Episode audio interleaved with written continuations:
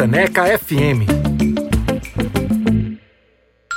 14 horas e 2 minutos.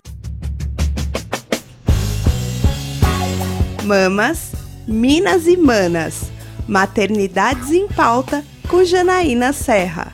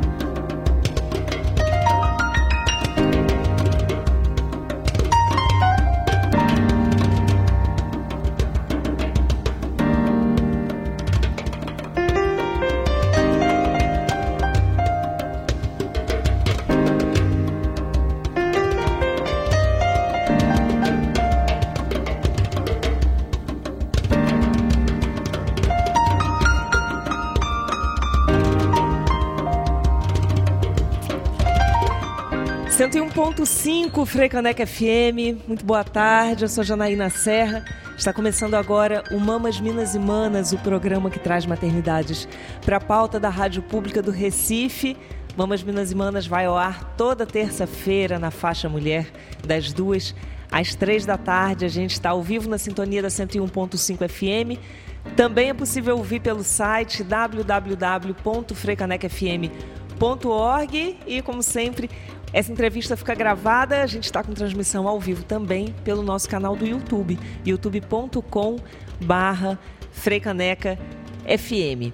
Bom, sejam muito bem-vindas, muito bem-vindos, muito bem-vindos. Eu espero que essa conversa, tenho certeza que essa conversa vai ser esclarecedora para um tema que tem aparecido muito na imprensa, nas redes sociais. Ultimamente a gente teve uma matéria em rede nacional falando sobre autismo.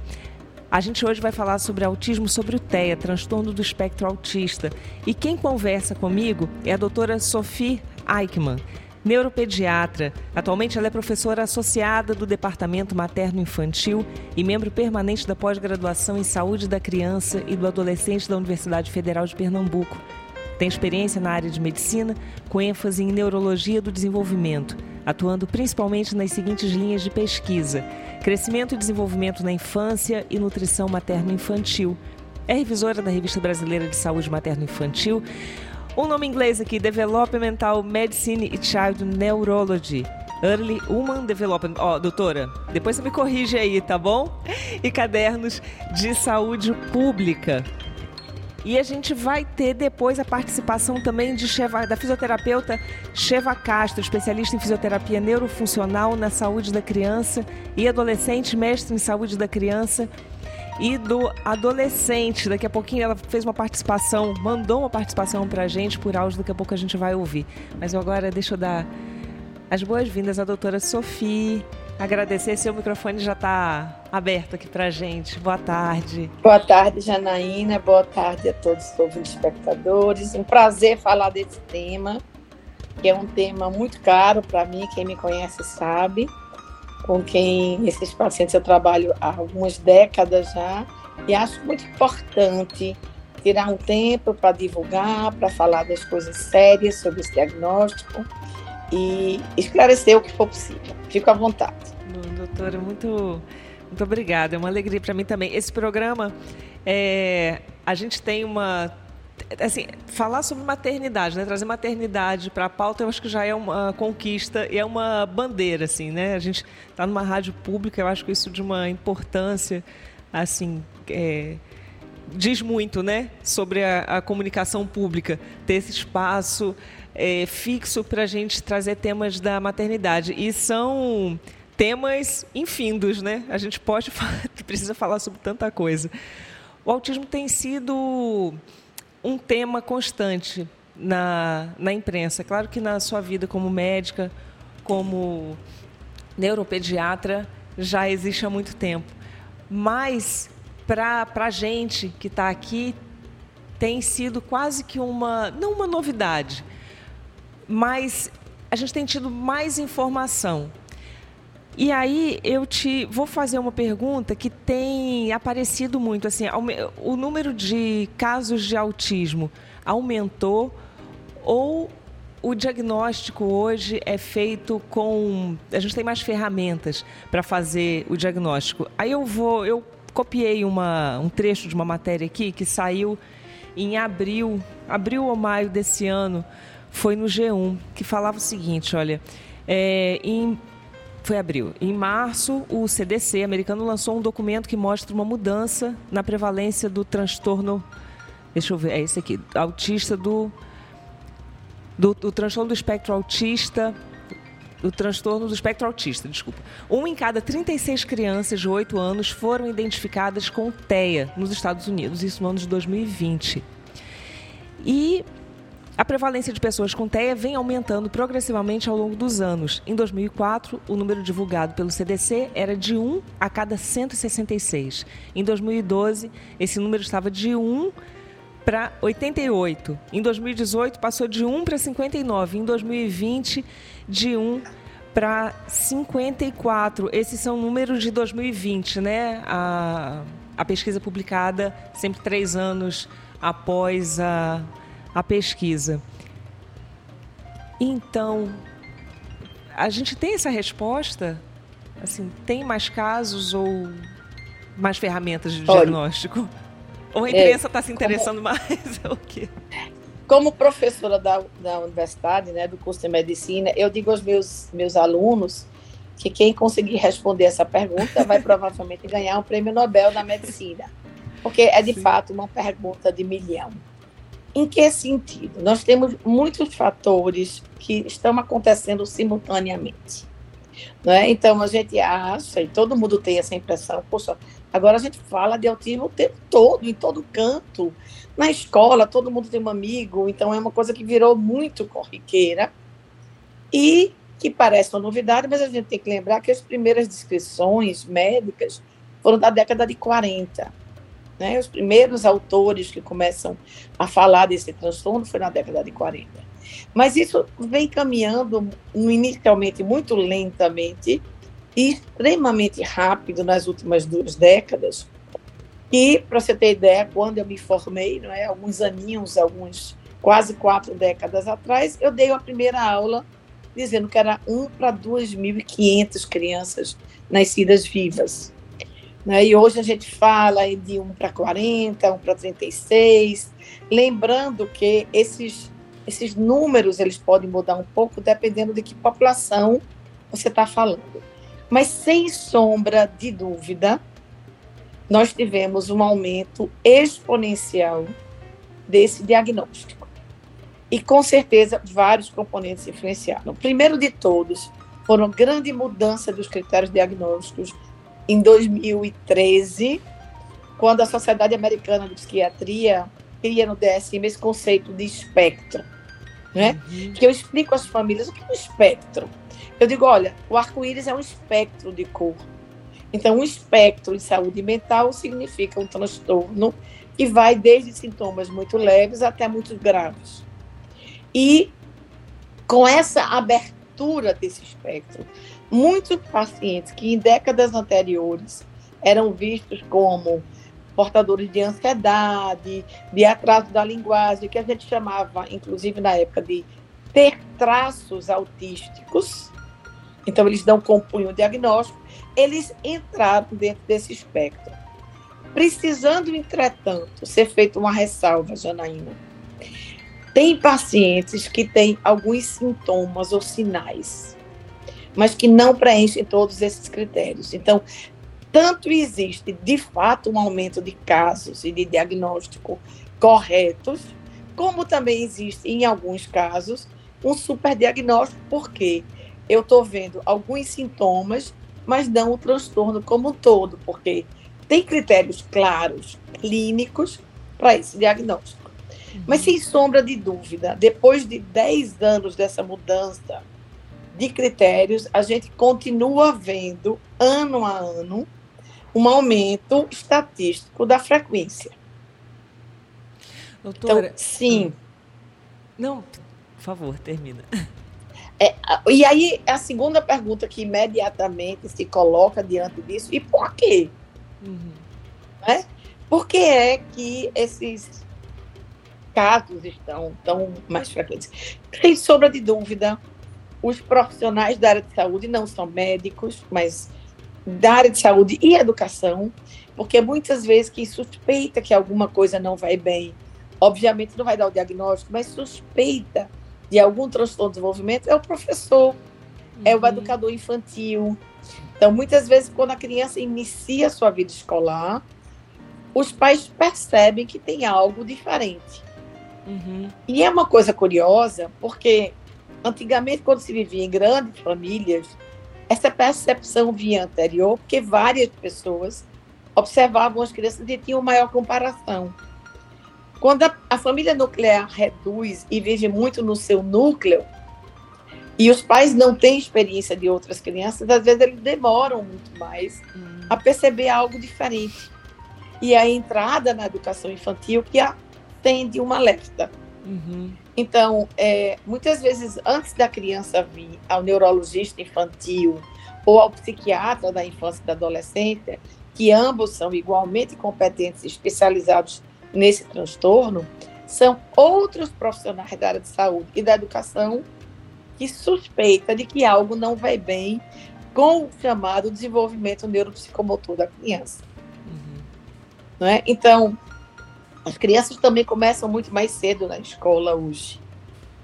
E isso possibilitou, que é uma coisa muito positiva, que crianças muito jovens fossem classificadas como estando em risco para o TEA, como nós chamamos. Ou seja, elas apresentam sinais precoces de risco numa idade ainda tão tenra que mesmo que a gente não possa fechar o diagnóstico, a gente levanta esse fator de risco para permitir a intervenção precoce. Porque a coisa mais chave para o prognóstico, entre outras, não apenas, mas entre outras, é o início precoce do tratamento. E aí isso vale para tudo, né? Esse diagnóstico precoce vale para tudo. É... é. Então, a gente pode falar. Desculpa, deixa eu fazer, só posso fazer uma pequena observação. Claro. O diagnóstico precoce de qualquer transtorno ou doença, obviamente, sempre melhora o prognóstico em qualquer aspecto, mesmo doenças biológicas simples, sei lá, qualquer coisa, vamos chamar de uma asma. Quanto mais precoce eu começo a tratar e fazer a limpeza do ambiente, melhor. Mas quando se trata de transtornos do desenvolvimento neuropsicomotor, isso ganha uma dimensão muito maior. Os primeiros anos da criança são caracterizados por uma explosão de células neuronais e suas conexões, as chamadas sinapses ou dendritos, em uma velocidade que nunca mais vai voltar. Então, a gente diz que, por exemplo, nos primeiros dois, três anos de vida, um neurônio das crianças, os neurônios, fazem mil conexões novas por segundo. Então, é um cérebro que está explodindo de contatos, de aprendizagem, de modificação, inclusive anatômica, estrutural. E a gente sabe que as experiências modificam muito esses circuitos neuronais, essas áreas cerebrais específicas. Então, quanto mais cedo eu percebo algum déficit, melhor eu posso estimular, tentando compensar algum déficit, aquilo que a gente chama de plasticidade cerebral. Uhum. Então, em relação ao sistema nervoso e ao desenvolvimento, essa precocidade é mais dramática, vamos chamar assim, uhum. para a gente não perder as chamadas janelas de oportunidade. É, eu queria falar duas coisas assim para a gente continuar. Uma que quando se fala do espectro, quer dizer, a gente tem essa ideia do autismo, transtorno do espectro autista.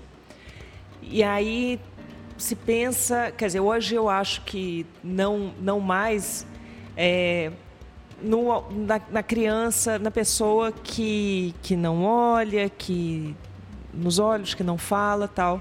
A gente tem níveis diferentes né, na, na classificação do autismo. Mas além disso, tem todo um um espectro. Esse espectro, ele compreende. É, quais, é possível falar quais transtornos estão nesse espectro? Não. Hoje, o espectro compreende todos os antigos é, diagnósticos diferenciados, chamados transtornos é, desintegrativo da infância, síndrome de Rett, síndrome de Asperger, autismo clássico, não é? autismo típico e o autismo não diferenciado. Então, o que, que aconteceu no novo critério? Síndrome de Rett e transtorno desintegrativo são transtornos de prognóstico muito fechado, com piora do desenvolvimento, com perdas gravíssimas de habilidades, inclusive podendo levar à morte precoce, à epilepsia. Então, tem causas genéticas muito específicas e elas estão fora dentro desse, desse espectro. Então, hoje o espectro, né, o transtorno do espectro autista, compreende principalmente os casos mais leves, que nós chamávamos antigamente de síndrome de Asperger, o autismo clássico e os não em outra forma especificados. Então, é, e por que é que a gente não quer mais três categorias estanques e sim esse conceito dimensional? Porque a gente pode ter uma criança que no começo da vida pareça ter um quadro muito grave e que ela evolua e responda muito bem às terapias e que num outro momento ela necessite um nível de suporte muito menor do que pensado. Então foi visto que de fato é um transtorno único, com níveis de gravidade diferentes e que pode migrar entre si podem migrar? Ou seja, é, a criança pode passar de um nível, do nível 3 para o 2, do nível 2 para o 1, ou ao contrário? É isso? Pode. É, mas Essa é, migração... é isso que, que, quer dizer? É. Tá. Primeiro a gente está dizendo que é um contínuo. Uhum. Né? É uma coisa que um emenda no outro, isso que é um contínuo. E tem crianças que inicialmente a gente acredita que ela vai ser não verbal, por exemplo, que ela tem um comprometimento muito severo da linguagem e que ela pode, aos quatro, aos cinco, começar a desenvolver uma linguagem muito mais funcional do que se espera. Então, enquanto se pensava que no início ela ia precisar de um nível de suporte 3 para os casos muito graves, no fim ela se configura com um quadro mais leve. E esse aspecto é muito importante, porque o que a gente espera com tratamento precoce e intensivo é que a criança necessite de um nível de suporte cada vez menor. Uhum. Ou seja, que ela fique com um quadro cada vez mais leve. Uhum. Não é? é? Doutora, o que que. Pensando. Eu, eu, olha, eu, eu vou. Eu vou me, me colocar agora, pessoalmente, aqui só para dar um exemplo, é, eu, meu filho tem um diagnóstico e eu demorei muito tempo para perceber que apresentava. Agora eu estou, inclusive, vestindo uma carapuça aqui, né? De que essa família, os núcleos familiares estão ali isolados, tal, sem comparação com outras crianças. É, isso e também porque eram, vamos dizer, características leves. Mas eu demorei muito a perceber porque para mim cada um é de um jeito. Dizer, aí que eu fui aí que eu fui ver que eu tinha essa percepção do outro, né? Não, não, não tinha, eu sabia que, que, também que eu percebia as pessoas assim. Mas ali eu percebi isso. Então, é, teve um diagnóstico cedo ainda, né? Embora não seja, ainda não, não esteja fechado o diagnóstico dele. Mas eu demorei a ver que algumas coisas ali estavam se destacando, porque eu achava que era assim mesmo, cada criança é de um jeito e tal. Até aconteceu um evento tal que eu né, encaminhei, falei, ah, precisa de atenção, precisa de ajuda. Então vamos, vamos levar. E dali ainda demorei um tempo para entender que ele estava no espectro. É, e aí tem uma coisa assim, depois tive uma conversa na escola e a preocupação da, dessa escola que ele estava, né, dessa primeira, era que eu não colocasse ele numa caixinha. Eu falei assim, não, eu não estou não tô fazendo isso, mas a gente precisa dar atenção para o que as pessoas têm de, de, de diferente, de igual, para poder dar, é, dar esse suporte. Eu demorei muito a perceber que ele precisava de atenção para algumas coisas. Então, a minha preocupação era, agora que eu consegui, isso é importante. Ter um diagnóstico é importante, não para classificar alguém e colocar numa caixinha, mas para que a gente possa dar suporte para o desenvolvimento. Né? É, existe existem é possível também a gente colocar assim, ao que, que você tem que estar atento, o que, que você tem que estar atenta numa criança no seu desenvolvimento, que realmente é determinante, olha, precisa de vamos, vamos, né, vamos conversar sobre isso, ver se precisa de ajuda, se tem ou não um diagnóstico. Isso, quais são os sinais precoces. Mas uhum. eu queria fazer só uma observação antes.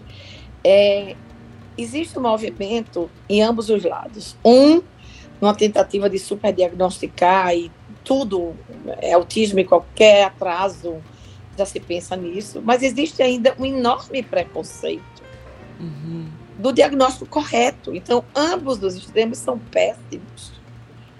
E o que eu sempre explico aos pais é, é a seguinte coisa: eu quero que meu filho comece a falar, eu quero que ele se comunique bem, eu quero que ele interaja com os coleguinhas, eu sei onde eu quero chegar. Mas se eu não sei onde eu estou no mapa, eu não consigo traçar trilhas, metas. Então, o diagnóstico é como se eu abro o mapa e digo, eu estou aqui. E eu quero chegar aqui. Então, vamos pensar quais são as estratégias, quais são as terapias, o que é que eu preciso fazer. Quando eu não sei onde eu estou, é muito difícil para qualquer profissional criar estratégia de tratamento eficiente. Uhum. Então, eu acho que, apesar de ser extremamente assustador, porque as pessoas ainda têm na cabeça a fantasia do autista grave, que não fala nada, que mete a cabeça na parede, que se automutila e que fica o dia todo se balançando. Então, tem muitas fantasias, inclusive de filmes, de algumas novelas, onde se mostrava sempre o autista grave, é, as pessoas não entendem que os casos muito mais leves hoje são cada vez mais frequentes. E que é, eu preciso reconhecer precocemente, como você diz, para procurar ajuda. Então, o diagnóstico não é uma sentença, muito menos um diagnóstico que é 100% clínico e que, em alguns casos, se modifica. Uhum. A gente vê o fator de risco, a gente vê sintomas de risco na infância e depois, graças a Deus, com a terapia, a coisa evolui de outra forma. Mas o que é fundamental? Fundamental perceber. Primeiro, a criança perder habilidades que ela já tinha. Tipo, já dizia mamãe, papapá, já isso é balbucio, já olhava a mãe e o pai dizia mamãe, papá, já apontava, já conversava aquela conversinha de jargão de beber muito e de repente ela perde essa habilidade.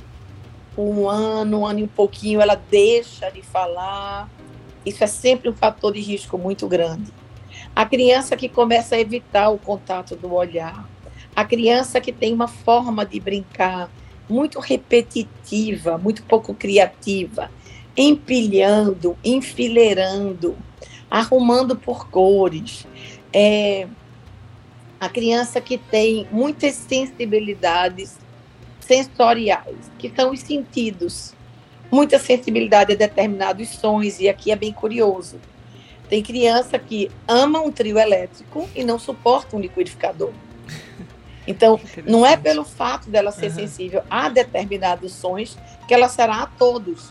Mas tem criança que entra em pânico com a secadora de mão de shopping, que é muito barulhento, ou um secador de cabelo, ou uma moto. Então, é algo que é muito diferente. É uma criança que é extremamente sensível a toques ou determinadas texturas, tem muito nojo de pegar no slime ou numa massinha ou de pisar na areia. E veja, nada disso isolado é sinal de TEA.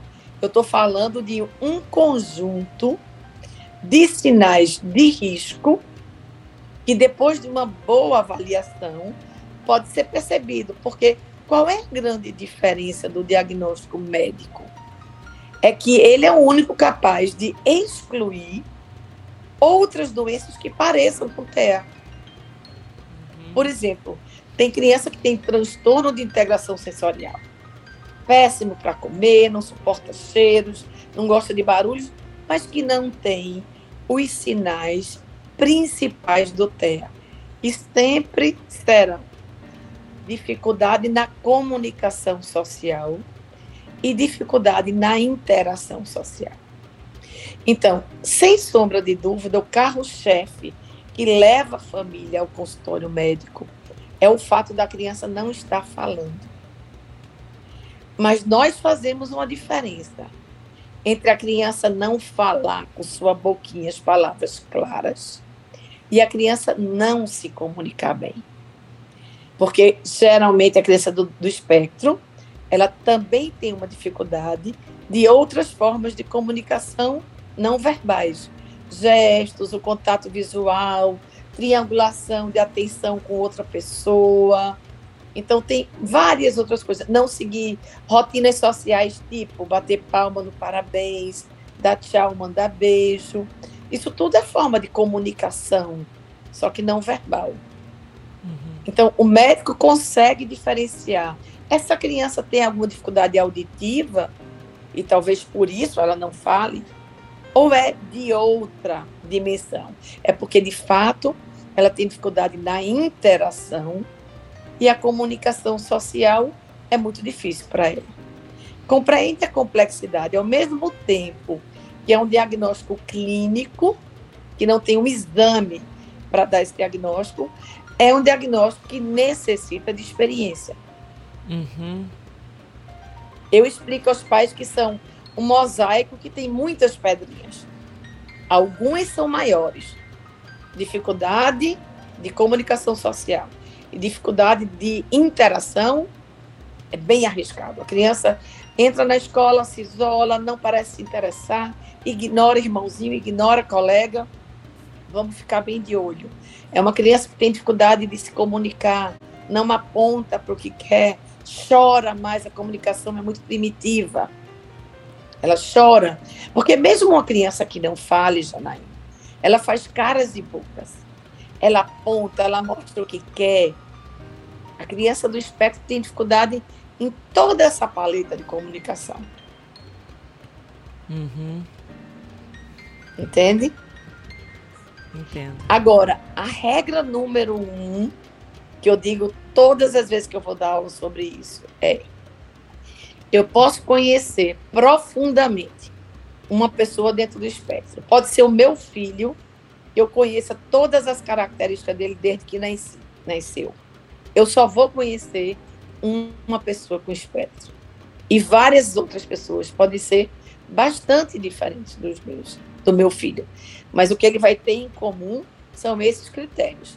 Mas a forma clínica como se mostra pode ser muito variada, como somos variadas todas as pessoas humanas diferem entre si. Esse conceito de que cada um tem seu ritmo e que a gente tem que respeitar, ele é um conceito muito perigoso, porque ele impede um alarme precoce. O alarme não é para enlouquecer a família, o alarme não é para botar a etiqueta na criança e ela ficar é, estigmatizada o diagnóstico ou a suspeita é para permitir o tratamento, é para permitir a compreensão das dificuldades da criança e possibilitar ajuda. Ele é sofrido? É. Claro que ele é sofrido, ele é muito sofrido. Mas eu tentar não ver isso eu posso perder anos muito preciosos uhum. do, do desenvolvimento da criança, que depois eu vou demorar muito mais tempo para recuperar. Então, nós trabalhamos sempre entre dois polos. Explicar à família quais são esses riscos, explicar a importância de começar a estimulação, mesmo que em alguns casos nós digamos, não podemos fechar ainda, mas a gente vai dar essa criança a oportunidade para ela se desenvolver o melhor que ela pode. Doutora, quais são as principais, quer dizer, você está ali é, atendendo as crianças, atendendo a família, né? E quais são as principais dificuldades com pensando na família, né, para que aceitem, para quais são as principais dificuldades nessa né, no recebimento desse diagnóstico, até mesmo na procura? É, a gente conhece isso, inclusive, de outros transtornos crônicos ou doenças graves, onde a família vai viver as fases do luto, não é? Porque a gente não não foi treinado, a gente não não imagina que vai ter uma criança que tem um desenvolvimento atípico. Uhum. Então, todos os conceitos que a gente tem de como criar um filho, como educar, são para crianças chamadas neurotípicas. Né? De repente, eu tenho um filho que não olha para mim, que não responde quando eu chamo o nome dele, que parece não estar tá muito confortável com o meu carinho, ou mesmo adorando o carinho, porque, de novo, tem um mito. Autista não gosta de carinho, né? Eu tenho um autista que, se pudesse, ficava o dia todinho colado na, na pessoa fazendo carinho. Então, de novo, eu tenho grandes diferenças. Mas muitas vezes são crianças que não aprendem a falar na época dos outros e isso começa a gerar uma angústia muito grande na família. Então, diante dessa possibilidade, as famílias reagem de forma defensiva diferente. Alguns se retraem e dizem: ah, isso é uma loucura, hoje em dia todo, tudo é doença, o pessoal está inventando cada coisa diferente. Na minha família, fulano demorou a falar, cicrano é meio esquisitinho e está aí hoje formar. Então, tem muitas vias de fuga. Uhum. Quando a situação se torna insustentável, porque várias pessoas escola, terapeuta, pediatra, começa a se preocupar, a família se sente impelida, né? Ela começa a ser empurrada contra a parede às vezes e procura. Tem outras famílias que são muito diferentes, que mal suspeitam, querem logo tirar limpo, vamos chamar assim. Mas de qualquer jeito, é uma é uma dor. E eu acredito, eu sou mãe de cinco filhos, eu não tenho nenhum filho nem neto dentro do espectro. Mas tenho um filho com TDAH, tenho um filho com dislexia, tenho netos que também têm esse diagnóstico, e sei que tudo que sai dentro daquilo que a gente programou nos assusta. Porque a gente não sabe bem como lidar e não sabe muito bem como será o futuro. Então a gente vê, é, dentro desse momento em que os pais, a família está se debatendo com essas possibilidades diagnósticas na sua dor, um dos fatores que mais atrapalha são opiniões divergentes. Aí a fono diz, ah, eu acho que não é autismo, não. Aí a TO diz, ah, eu acho que é. Aí a professora diz, ah, nada, tá vendo que isso não é, que ele olha no meu olho. Isso é enlouquecedor para a família. Então, em alguns momentos, um médico, neuropediatra ou psiquiatra da infância e adolescência precisa sentar com a equipe ou sentar com a família e explicar: olha, o critério é baseado nisso, nisso e nisso, não é em eu acho. Aqui a gente não está achando, a gente está observando e a gente vai tratar. E parar com essas opiniões que perturbam demais a família e é a coisa que mais atrapalha na aderência ao tratamento. Então, a equipe precisa estar coesa, a equipe precisa falar uma língua mais afinada, e, em caso de dúvida, primeiro discutir dentro da equipe e depois introduzir naturalmente a família. Não é um segredo, não é que vai falar por, pelas costas da família, mas é não ficar o zum, zum, zum, que muitas vezes vem de pessoas não competentes, que não estão preparadas para dar ou tirar esse diagnóstico.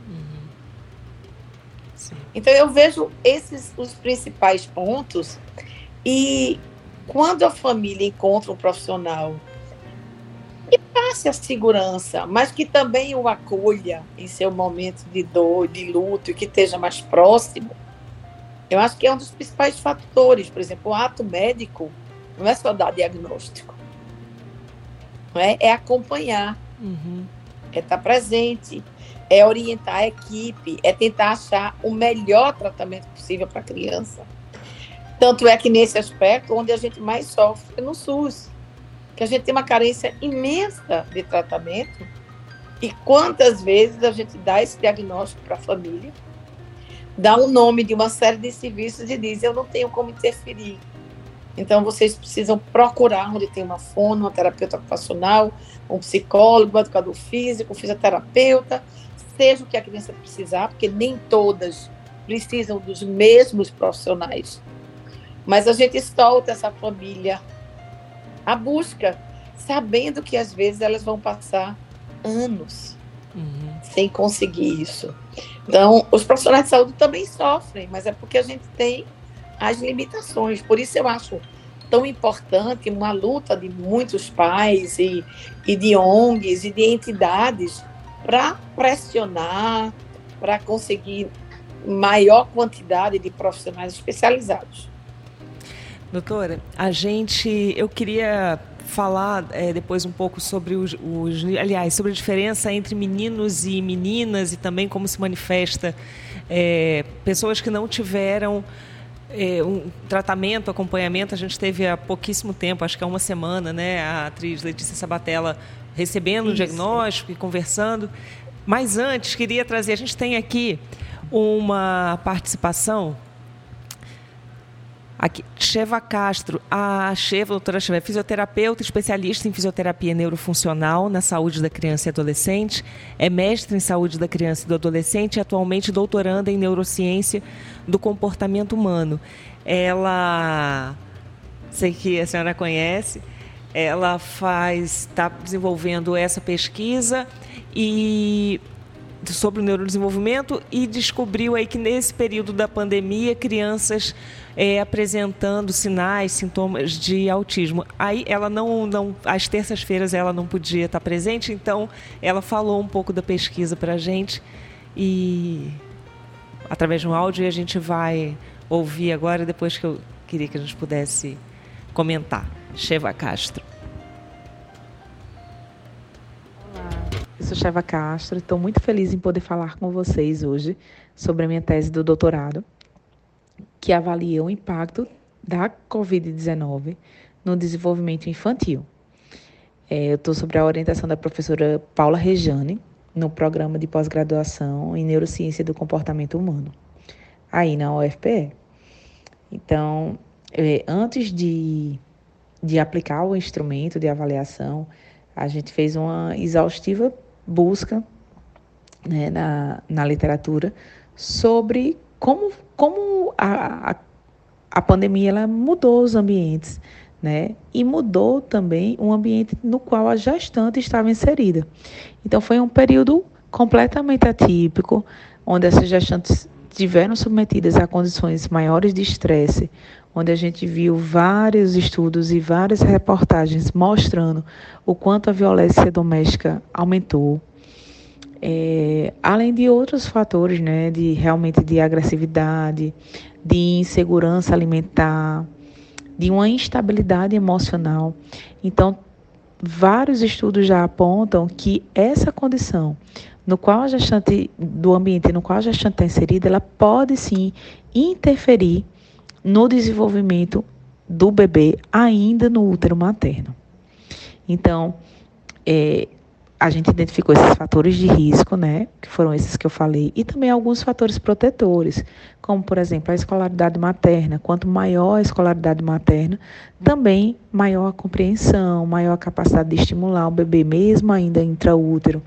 É, então, é, é importante a gente identificar, né? Saber um pouquinho desses fatores protetores, esses fatores é, de risco, para poder preveni-los, né? Ou estimulá-los. Então, a partir dessa busca na literatura, o objetivo foi a gente avaliar os bebês, né, que hoje já são crianças, que nasceram na pandemia. Então, a gente avaliou crianças com idade entre 2 e 3 anos e meio, por meio desse instrumento.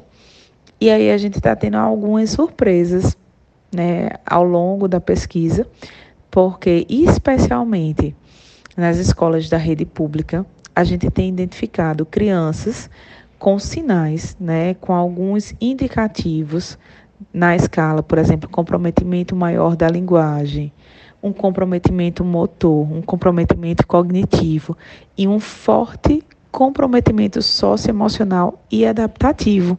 Então, são crianças que a gente está tendo a oportunidade de avaliar precocemente e fazer um encaminhamento adequado.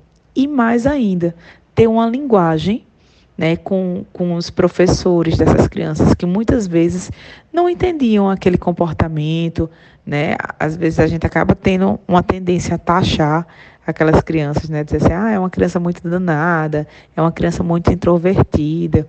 Então, não só do transtorno do espectro autista, mas também é, crianças com transtorno de atenção, de hiperatividade.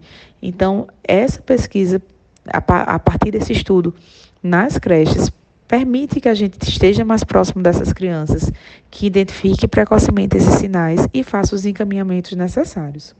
Então, tem sido muito gratificante. Eu espero em breve retornar aqui para falar dos resultados finais, mas tem sido uma surpresa, né? Realmente identificar esse perfil pós-pandemia de um número maior de crianças com características de transtorno espectro autista. Doutora, a gente quer agradecer a Cheva Castro por, pela participação, por ter enviado esse áudio para a gente. É, a gente tem isso no, no, consultório, já se apresenta um número de diagnósticos, mudou, assim, com certeza mudou o comportamento das crianças, né? A gente vê isso na, é, nas, nas, escolas, consulta com pediatra, é, mas a gente tem tem esse diagnóstico em, em consultório?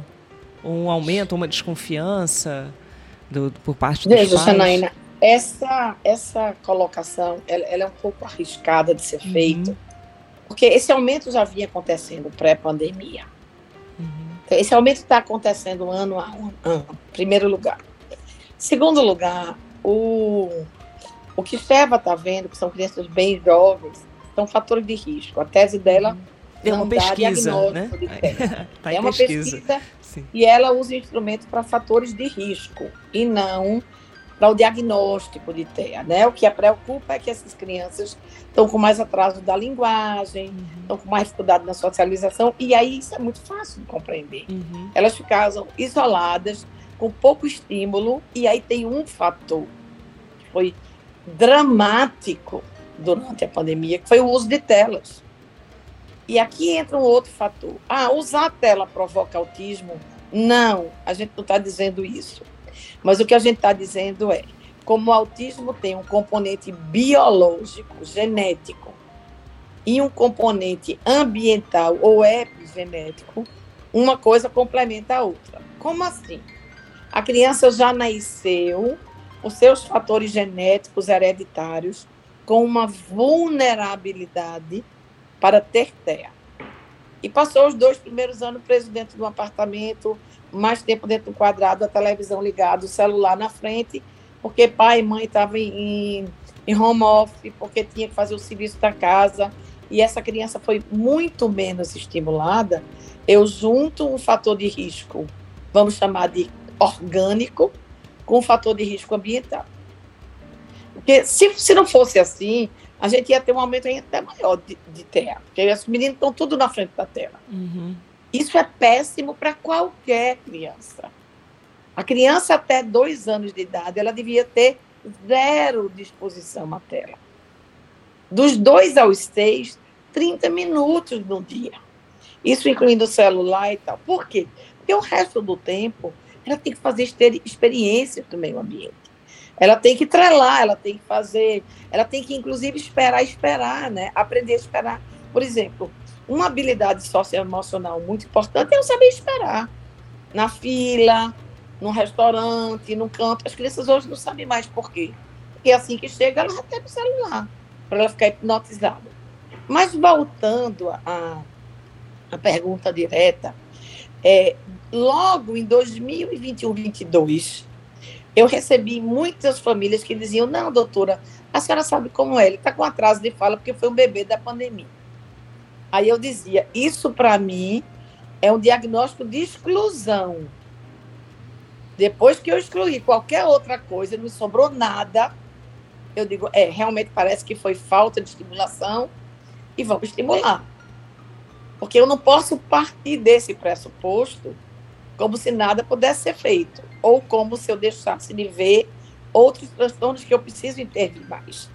Mas, se eu tenho uma vulnerabilidade genética e o ambiente foi inadequado, não estimulador, é claro que eu aumento o risco. Uhum. Não sei se eu deixei claro que é uma nuance, mas que é uma nuance importante. Para as pessoas pensarem, ah, foi a pandemia que levou esse aumento. Não, a pandemia foi só mais uma pedra naquele mosaico que eu falei no começo. E a gente anda, anda, anda e cai nas telas. É cai impressionante que aqui a gente está falando de desenvolvimento, a gente cai cai nas telas, né? Como uma grande e é impressionante vilã. Como os pais não estão atentos a isso. Uhum. Olha, isso é tão importante. É, é um dos maiores problemas de saúde pública da infância e da adolescência é o uso precoce, intenso e problemático das telas. Nós vamos pagar um preço muito caro. E eu não estou querendo dizer que a criança não deva aprender informática, que a criança não pode aprender a se comunicar nesse outro meio digital. Não é disso que eu estou falando. Eu estou falando do excesso. Uhum. Eu estou falando dos adolescentes presos nos seus quartos, entrando em quase de depressão e ansiedade seríssimos, em fobia social. Isso foi uma coisa, por exemplo, que a gente viu muito na pandemia. As crianças um pouco mais velhas e pré-adolescentes, adolescentes, entraram num quadro de fobia social muito intenso e não conseguiam voltar para a aula presencial. Agora, se o pequeno tivesse ficado em casa com familiares que tivesse tempo, porque eu não estou culpabilizando pai e mãe nenhum. Eu sei o quanto foi difícil. Né? Todo mundo continuou trabalhando de alguma forma, sem sem a rede de sustentação, sem avós, sem babás, sem funcionários, sem algum tipo de parente, porque os avós idosos não podiam estar em contato. Então, foi uma quebra de uma cadeia que prejudicou todo mundo, mas que os mais frágeis, é sempre lá onde a corda quebra, foram as crianças. E para muitas famílias, o que sobrou foi tela. Mas uma criança que está na tela é uma criança hipnotizada. É um corpo que não se movimenta, é um corpo que não percebe calor, frio, é, é, áspero, liso. É uma criança que não está fazendo, uma criança que não está pesquisando. Porque a criança pequena é um grande pesquisador. Tá, ela está buscando mil informações. Não é? Quando uma criança pequena, que está no cadeirão lá, joga a colher no chão, e aí você vai pega e bota e diz, não joga de novo. Ela, não joga de novo. Aí você briga, aí ela acha a maior graça. Ela está fazendo uma pesquisa, ela quer saber, cada vez que a colher cai, faz aquele barulho. E quando eu jogo várias vezes, mamãe faz aquela cara muito engraçada e diferente. Ela está fazendo pesquisa. Quando ela está na tela, ela só está recebendo sem elaborar.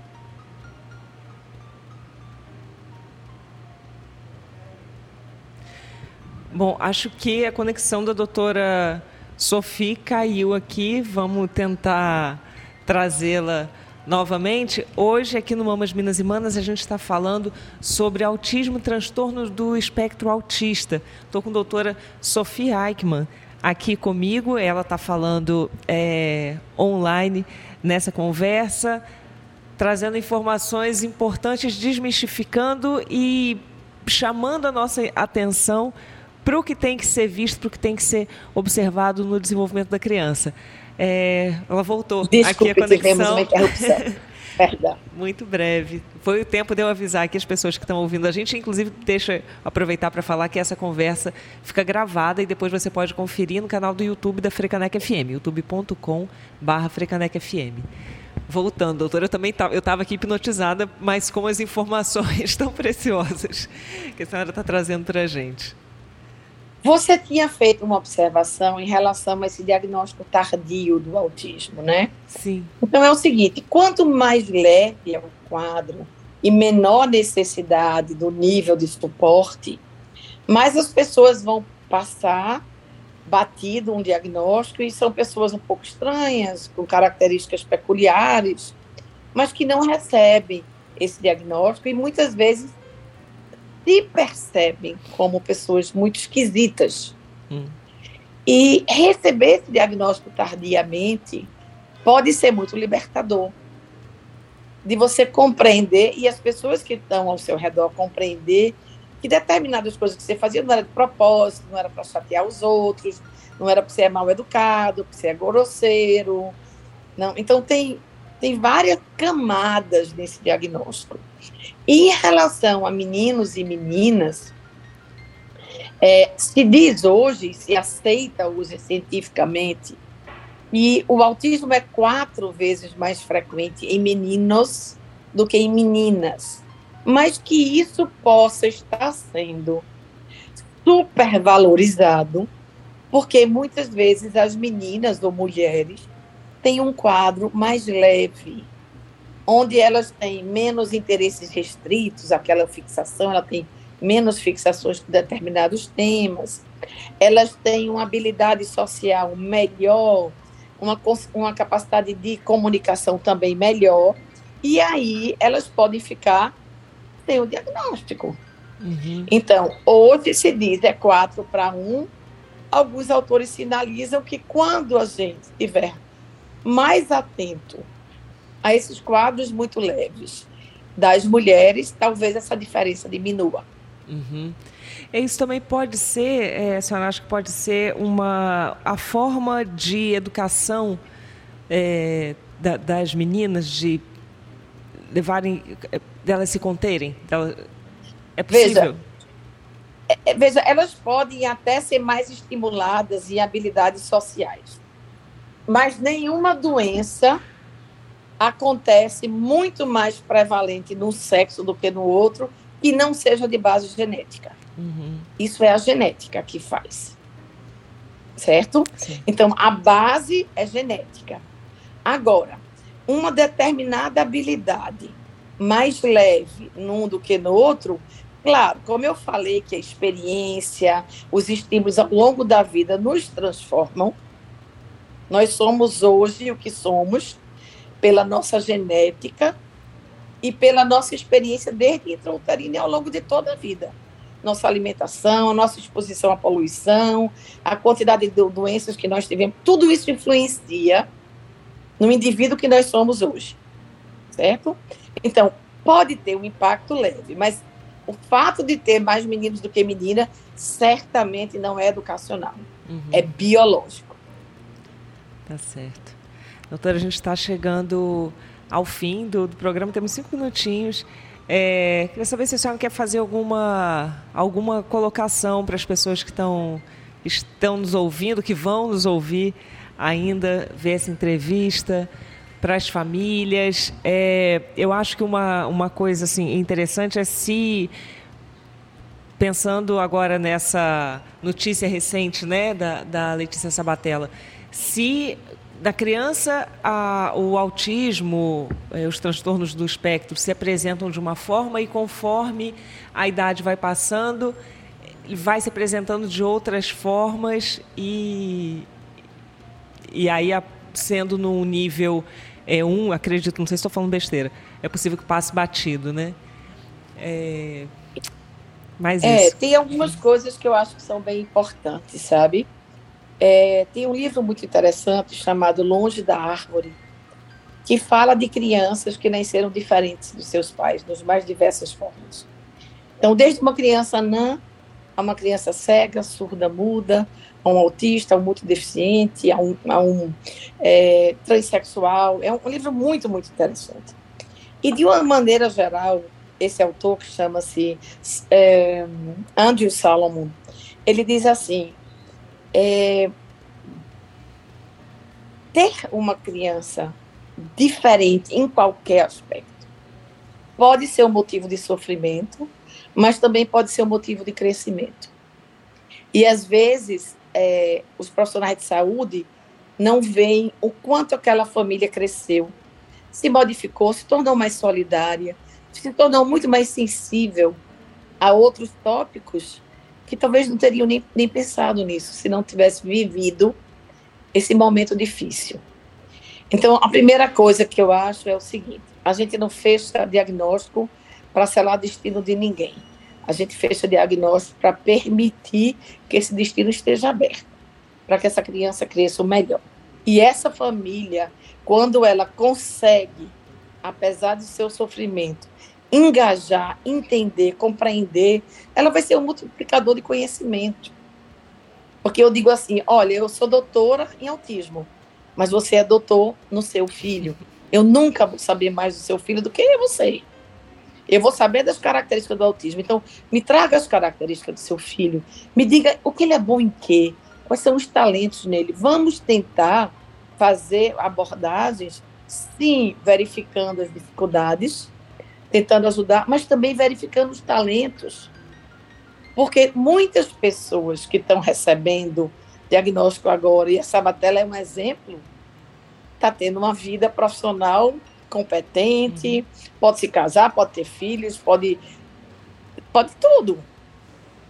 Quanto mais possibilidade ela tiver de autoconhecimento e de tratamento, maior é a chance de uma vida plena. Então, o que eu digo às famílias é: é um susto, é uma coisa que não se espera, ninguém escolhe, mas uma vez que respirou fundo, levanta a manga da camisa e seja proativo. Defenda o seu filho, conheça o seu filho e lute com a equipe junto, porque essa é a maior chance que ele tem. Certo. Doutora Sofia, muito obrigada. Nosso tempo está se encerrando aqui. Adorei a conversa, aprendi muito. Espero que a gente tenha, aliás, tenho certeza que, que a senhora trouxe muita informação para as pessoas que estão ouvindo e que podem assistir depois essa entrevista. Fico muito feliz. Muito obrigada pelo nesse convite. Espaço. É muito bom falar desse tema. Muito obrigada. Obrigadíssima. Você que está me ouvindo, obrigada pela companhia. Eu hoje conversei com a doutora Sofia Eichmann, neuropediatra, professora associada do Departamento Materno Infantil e membro permanente da pós-graduação em saúde da criança e do adolescente da Universidade Federal de Pernambuco. A gente falou sobre transtorno do espectro autista. Essa entrevista fica gravada, está lá no nosso canal do YouTube daqui a pouquinho, quando a gente encerrar aqui a transmissão, youtube.com.br. Mamas Minas e Manas, ouvimos também, olha aqui, GAF, doutora Sheva Castro, fisioterapeuta, especialista em fisioterapia neurofuncional na saúde da criança e do adolescente, atualmente doutorando em neurociência do comportamento humano. Agradeço também a Sheva.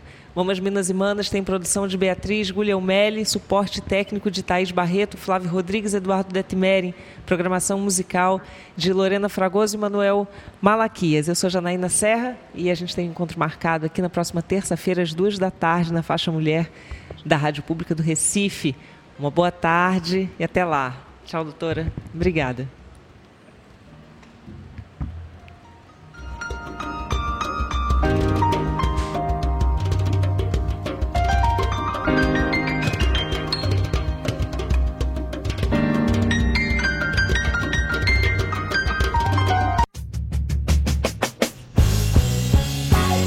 Você acabou de ouvir o programa Mamas, Minas e Manas.